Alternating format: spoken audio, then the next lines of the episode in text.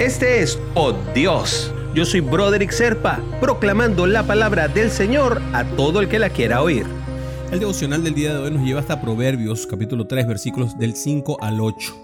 Confía en Jehová de todo corazón y no te apoyes en tu propia prudencia. Reconócelo en todos tus caminos y Él enderezará tus veredas. No seas sabio en tu propia opinión. Teme a Jehová y apártate del mal, porque será medicina a tu cuerpo y refrigerio a tus huesos. Y es que a veces por la sabiduría del mundo eh, hacemos cualquier cosa. El ser humano ha buscado la sabiduría siempre y ha habido masacres, guerras, muertes injustas, torturas, cosas inhumanas, pensando que estaban bien o que eran lo más sabio que se podía hacer en el momento. Y del mismo modo, algunas personas por confiar en su propia sabiduría han invertido su tiempo y sus ahorros en negocios o bienes materiales que poco tiempo después terminan fracasando, terminan estando destruidos. Por eso, el hombre eh, por confiar en sabiduría y en consejo de otro hombre, ha terminado arruinando su vida o su familia, o eligiendo parejas que terminan amargándole toda la vida, abandonando el hogar y algunos hasta cometiendo crímenes como el asesinato. La palabra de Dios dice que la manera de empezar a obtener sabiduría es teniendo temor de Dios.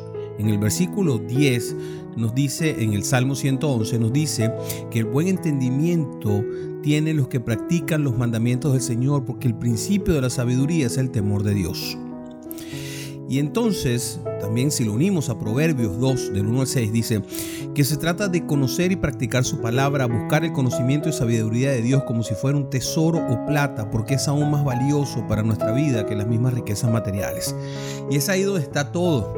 ¿Por qué no ser como Salomón y en lugar de pedir riquezas materiales, pedir sabiduría? Esa es la pregunta que tenemos que hacernos. ¿Nuestra propia sabiduría es suficiente o tenemos que buscarla en el mismo sitio donde la sacamos, la nuestra, pero sabiendas de que es la del Espíritu Santo? ¿Por qué no hacemos ese ejercicio? De revisarnos a nosotros mismos y buscar al Espíritu Santo. La invitación de hoy es que dejes de confiar en tu propia sabiduría o en la que te viene del mundo y mejor escudriña dentro de ti y busca la que viene de Dios, aquella que encontramos en su palabra, eh, que los años de vida y paz nos va a aumentar y que como dice el pasaje bíblico de hoy, la que será medicina para nuestro cuerpo y refrigerio para nuestros huesos. Te invito a orar, hermanito, hermanita.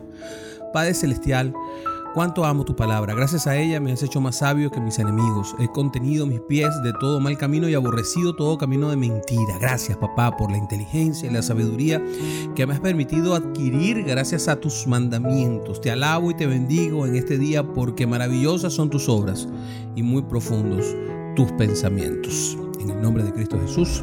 Amén, amén y amén. Si quieres recibir por Dios directamente en tu WhatsApp, simplemente comunícate al 904-274-3131. Te lo enviaré todos los días.